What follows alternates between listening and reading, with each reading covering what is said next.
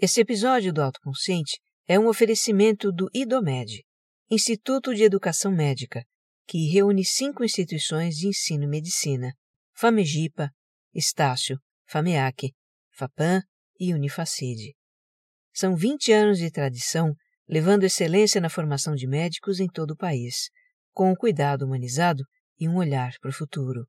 IDOMED é a conexão que transforma a medicina. Vestibular unificado com inscrições abertas. Acesse idomed.com.br.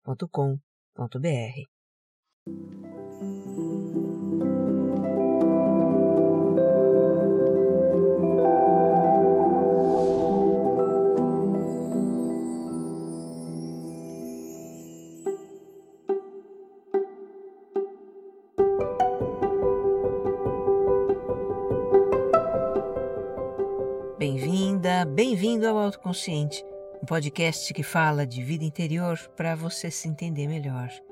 Eu sou Regina Gianetti, a sua repórter da alma, e a minha intenção é que ao terminar um episódio você se sinta melhor do que quando começou. Eu dou um curso que ajuda pessoas a levar uma vida com mais autoconsciência e ter uma relação mais amigável com elas mesmas. É o Você Mais Centrado. Entra no meu site para conhecer www.reginagianete.com.br. Tem link na descrição do episódio. E se esta é a primeira vez que você me escuta, o Autoconsciente é um podcast quinzenal e também serial.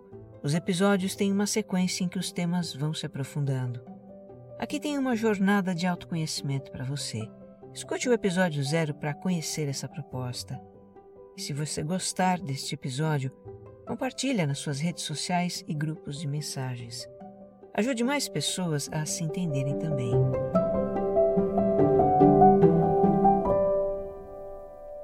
Episódio 112 Detox Mental, Parte 2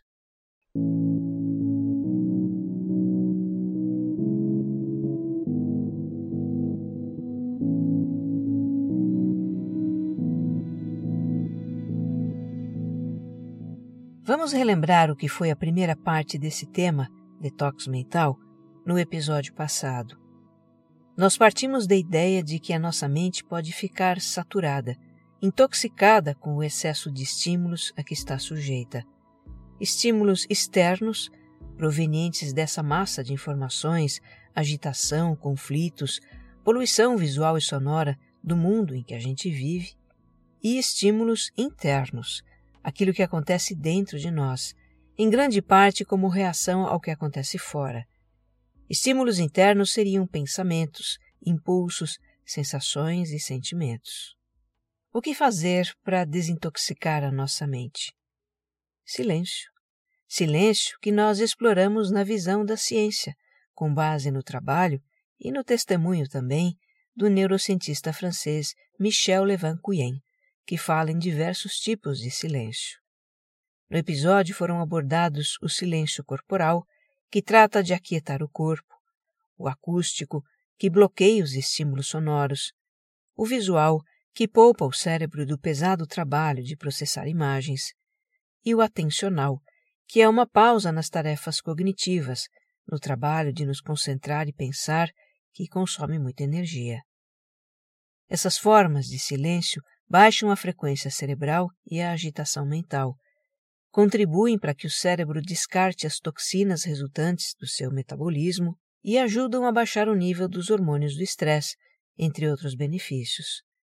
Para resumir, o silêncio é um antídoto natural para os efeitos do modo de vida hiperativo, estressante e ansiogênico dos nossos tempos.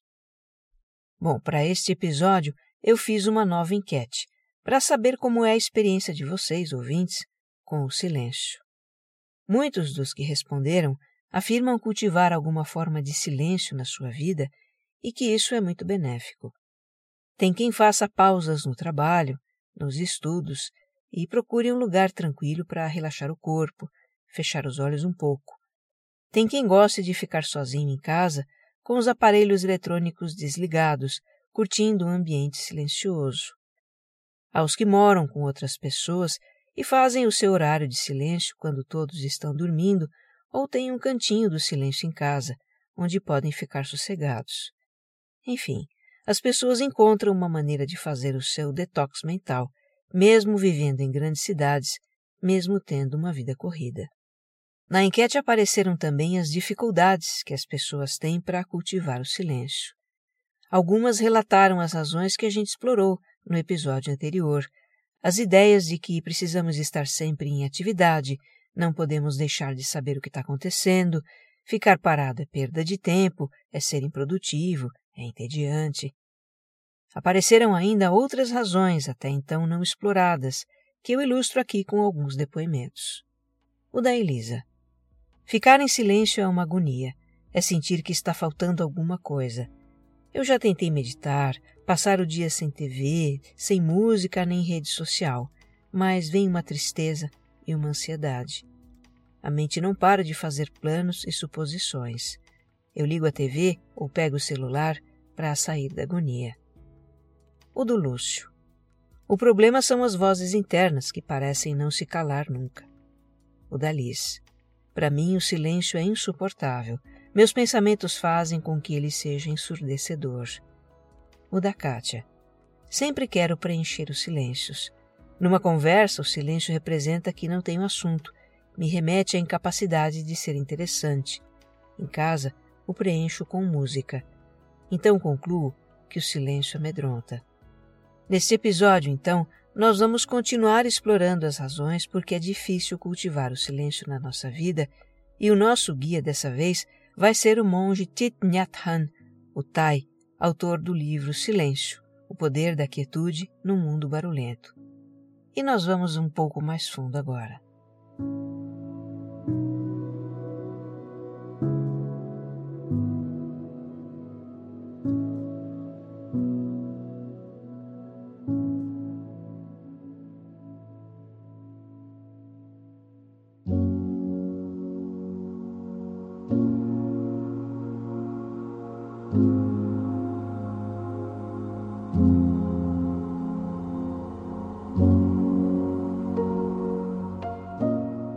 A gente começa retomando uma questão que eu mencionei de passagem, na parte 1. E qual é essa questão? É que nós mantemos a nossa mente super ocupada por ruídos, estímulos, pensamentos, distrações, atividades e tudo mais, para preencher uma sensação de vazio, de falta de alguma coisa que a gente nem sabe direito o que é, ou para encobrir sentimentos incômodos com os quais não queremos lidar não sabemos lidar. O Tai chama aquilo de que procuramos nos preencher de alimentos, entendendo aqui como alimento diversas coisas que de alguma forma nos suprem. A princípio, esses alimentos são necessários. Podem ser saudáveis ou não, podem ser nutritivos ou tóxicos, dependendo do que consumimos, do quanto consumimos e do quão conscientes estamos desse consumo. Então ele explica: Estamos acostumados aos alimentos comestíveis do tipo que mastigamos e engolimos. No entanto, os humanos também consomem outros tipos. As coisas que lemos, as nossas conversas, os programas a que assistimos, os jogos que jogamos pela internet, nossas preocupações, pensamentos e ansiedades, tudo isso são formas de alimentos. O Tai mencionou os comestíveis não foi só para nos ajudar a entender a ideia de alimentos, mas também porque nós buscamos preencher o nosso vazio comendo, literalmente. Quem já não petiscou alguma coisa simplesmente para preencher um momento de tédio ou aplacar uma ansiedade? A comida é muito usada para encobrir desconfortos emocionais, como exemplifica o monge. Imagine que você esteja se sentindo preocupado ou solitário. Você não gosta de se sentir assim, por isso abre a geladeira e procura o que comer. Você não tem fome, no entanto busca algo para disfarçar o que sente de verdade, ele diz. O alimento comestível que preenche o nosso vazio, que encobre uma sensação incômoda, poderia também intoxicar a mente? Indiretamente, sim. Se a gente cometer excessos que sobrecarregam os nossos órgãos, o estômago, os intestinos, o fígado, isso vai repercutir no nosso estado mental, nos deixar mal-humorados, indispostos, irritadiços, até culpados. Está tudo interligado.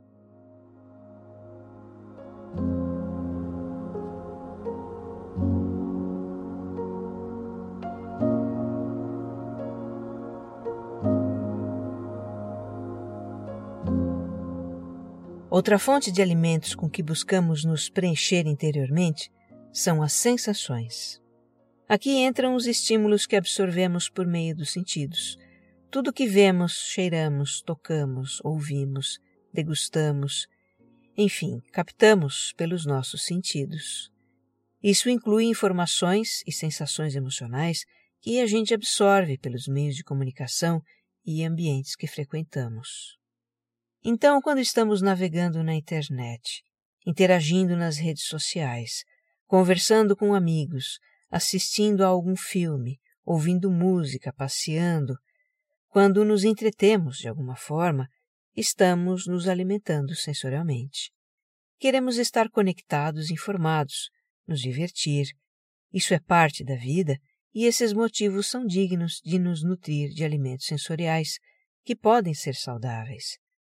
Agora, como frisa o Tai, é preciso observar o que nos motiva ao consumo sensorial.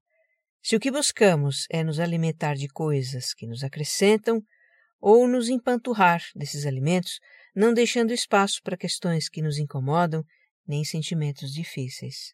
Isso pode nos colocar numa busca contínua de novas sensações, informações e experiências que possam ser consumidas. Em geral, fazemos isso de forma mecânica, sem nem perceber. Fazemos por hábito. A gente mal acorda e já olha o celular, entra no carro e bota um som para ouvir, senta para jantar e liga a TV, tira férias para supostamente descansar, mas arruma tanta coisa para fazer que até se cansa. Porque no que depender do mundo, não faltarão alimentos sensoriais para consumir, pois isso nos é ofertado com abundância, 24 horas por dia, sete dias por semana. Diz o Tai que as sensações são como que uma janela para o mundo exterior. Muitos de nós deixam essas janelas abertas o tempo todo, permitindo que as imagens e os sons do mundo entrem na nossa vida para, quem sabe, aliviar o nosso mal-estar e preocupações.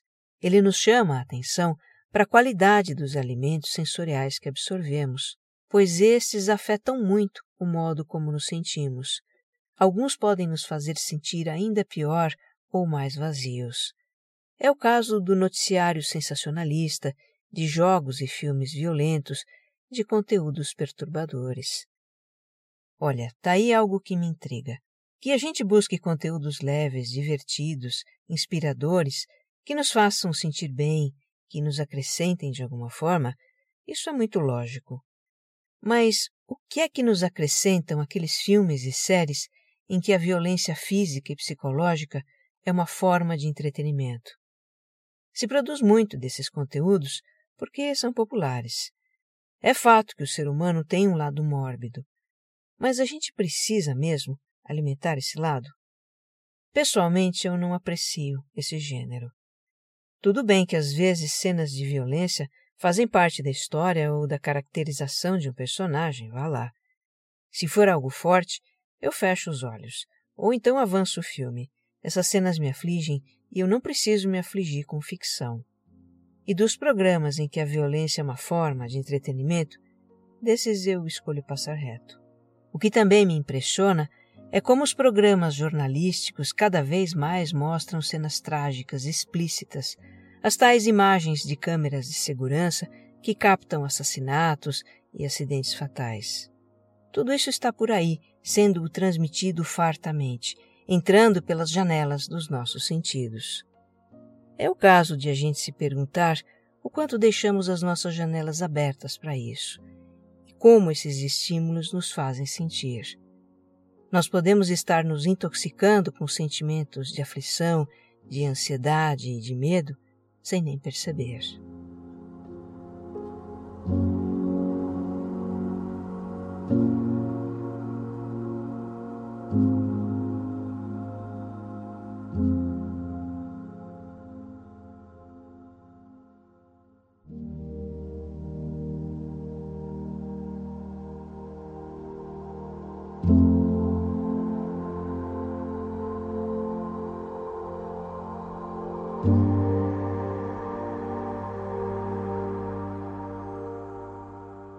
Há uma terceira fonte de alimentos com que nos preenchemos, e dela fazem parte a consciência individual e a consciência coletiva. Segundo Tai, a consciência humana abriga tanto elementos positivos quanto negativos. Assim como temos pensamentos e sentimentos de amor, perdão, gentileza, gratidão e alegria, por exemplo, também temos pensamentos e sentimentos de raiva, rancor, obsessão, preocupação e outros. Isso faz parte de todos nós, está na nossa consciência. Este aqui é um trecho do livro em que ele explica como nos alimentamos dessa fonte. Abre aspas. Quando dirigimos nossa atenção a certos elementos da nossa consciência, nós o consumimos. E da mesma maneira como acontece com as nossas refeições, o que consumimos da nossa consciência pode ser saudável ou tóxico. Se pensamos em algo cruel, ou estamos com raiva e ficamos revisitando tal situação em nossa mente, consumimos consciência tóxica. Se estamos atentos à beleza do dia ou sentimos gratidão por nossa saúde e pelo amor que nos cerca, consumimos consciência saudável. Fecha aspas. Bom, como eu entendo o que o Tai sugere aqui? Eu entendo que podemos nos nutrir dos alimentos saudáveis da nossa consciência cultivando estados mentais e emocionais positivos. Isso não quer dizer que a gente tenha que ser poliana, só ver o lado bom, ou entrar na onda da positividade tóxica que pinta de dourado os problemas da vida e diz que está tudo bem quando não está tudo bem. Não é isso. Eu entendo que nos nutrir dos alimentos saudáveis da consciência é dar espaço e atenção para eles.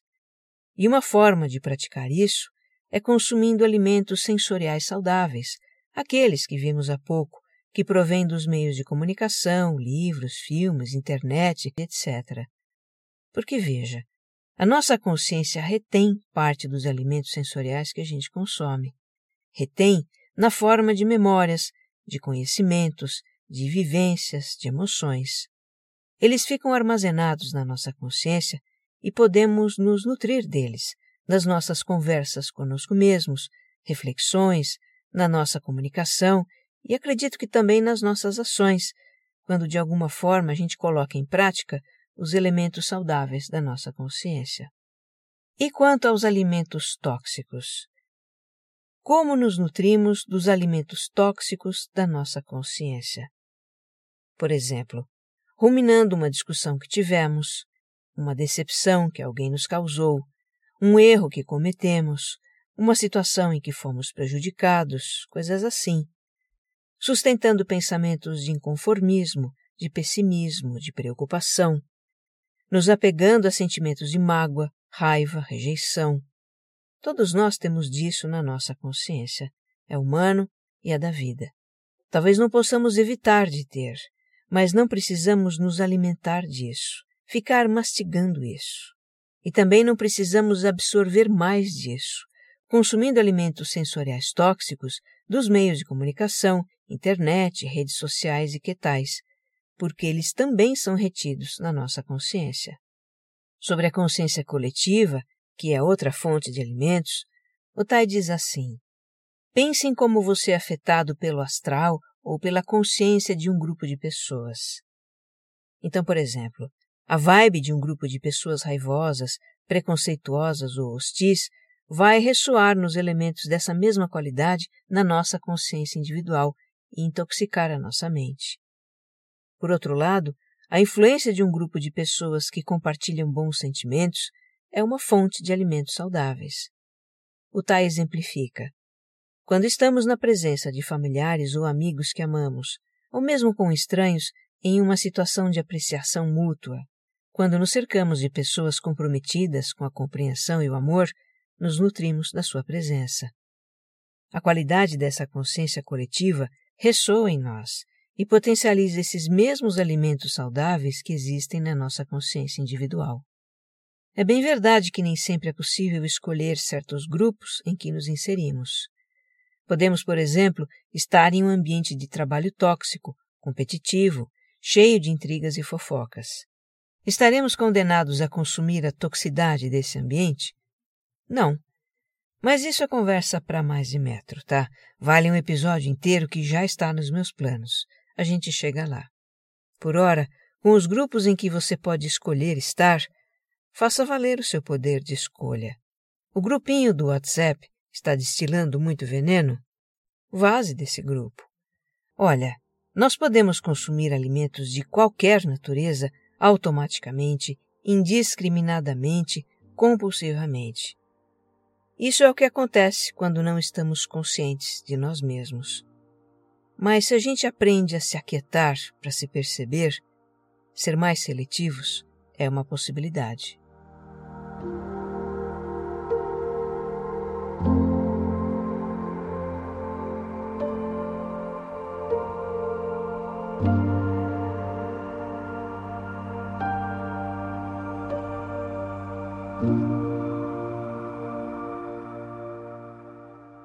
Por fim, a quarta fonte de alimentos é o desejo.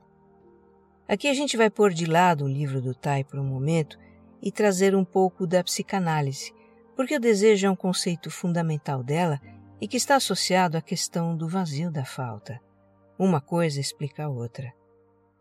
Então, segundo a psicanálise, todos nós nos sentimos incompletos, sentimos que algo nos falta. A sensação de falta é própria do ser humano, é da nossa estrutura, não tem como evitar. Essa falta motiva em nós o desejo, e o desejo busca objetos para suprir a falta. Sabe aquela expressão objeto de desejo? É isso. Nós podemos pensar que um objeto de desejo é a compra de alguma coisa, uma roupa, um sorvete, uma viagem, mas é mais do que isso. A atenção ou o amor de alguém também pode ser um objeto de desejo. Morar em um determinado lugar, ter uma aparência assim ou assado, pertencer a um grupo social, receber algum tipo de reconhecimento, satisfazer uma necessidade básica, ser bem-sucedido, ter poder, tudo isso são objetos de desejo e temos muitos mais.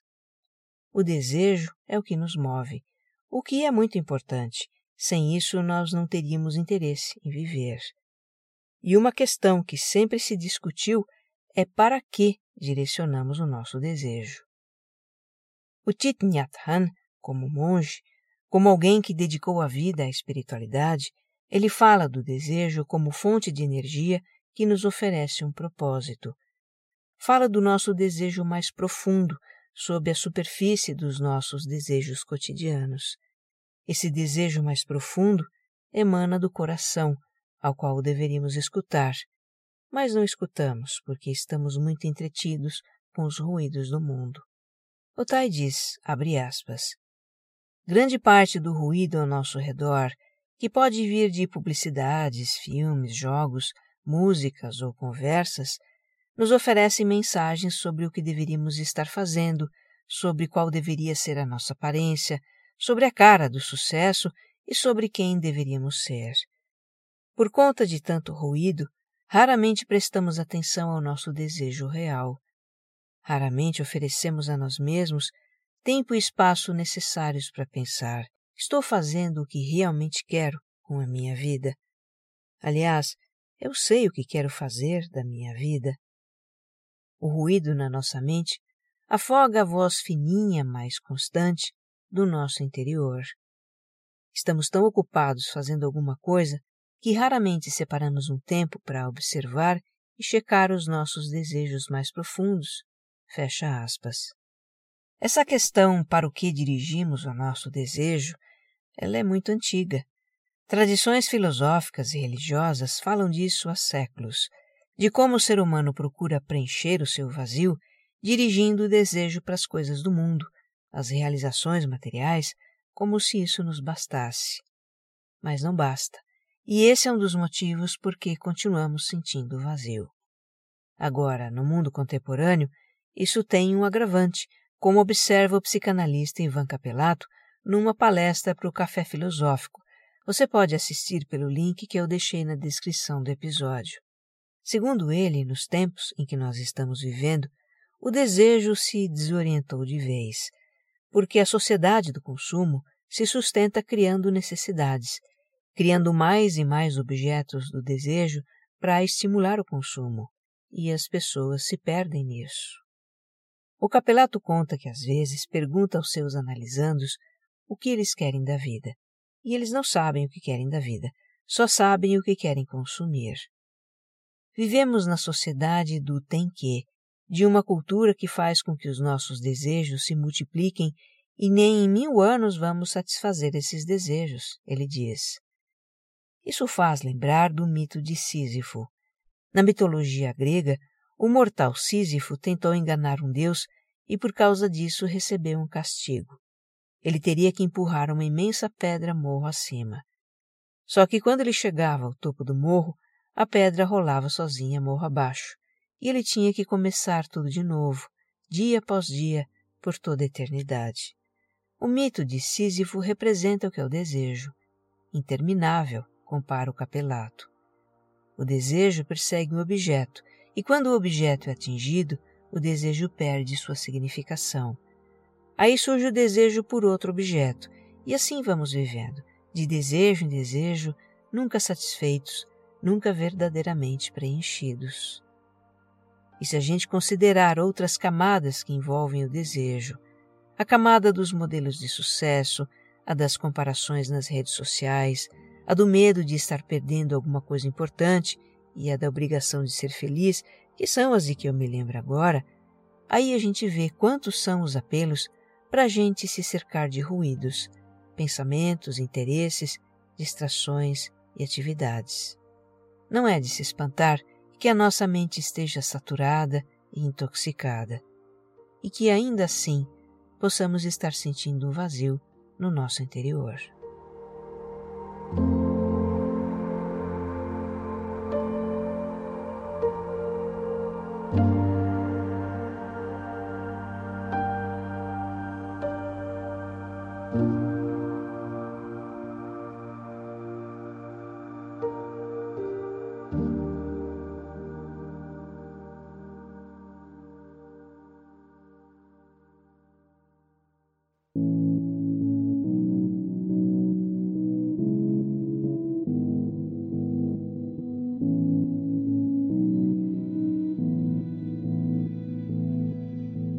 Para encerrar esse episódio, eu reitero a sugestão que fiz no anterior de que você experimente as formas de silêncio que a gente explorou: o corporal, o acústico, o visual e o atencional. Ficou faltando falar sobre o silêncio da mente, eu sei. Se você já estava esperando por isso, a sua curiosidade pode ter aumentado depois dessa conversa sobre alimentos da consciência. Mais do que nunca, aquietar os pensamentos é bem-vindo, não é? Esse será o nosso assunto no próximo episódio, a parte 3 do Detox Mental. Nela eu vou compartilhar algumas vivências e exercícios com você. O que eu posso lhe adiantar é que o silêncio da mente é algo muito mais simples do que parece ser. Ele acontece no tempo de um respiro é como uma brisa que entra pelas narinas, areja nossa mente e sai levando consigo as toxinas. Que você esteja bem. Um abraço.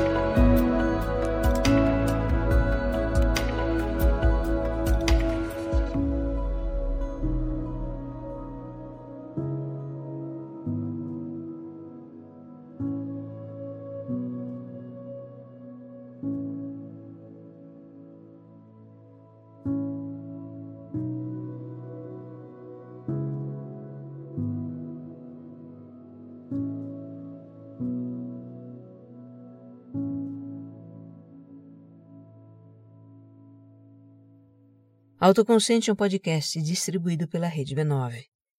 Com roteiro e apresentação de Regina Gianetti. Edição de som e capas, Jéssica Correia.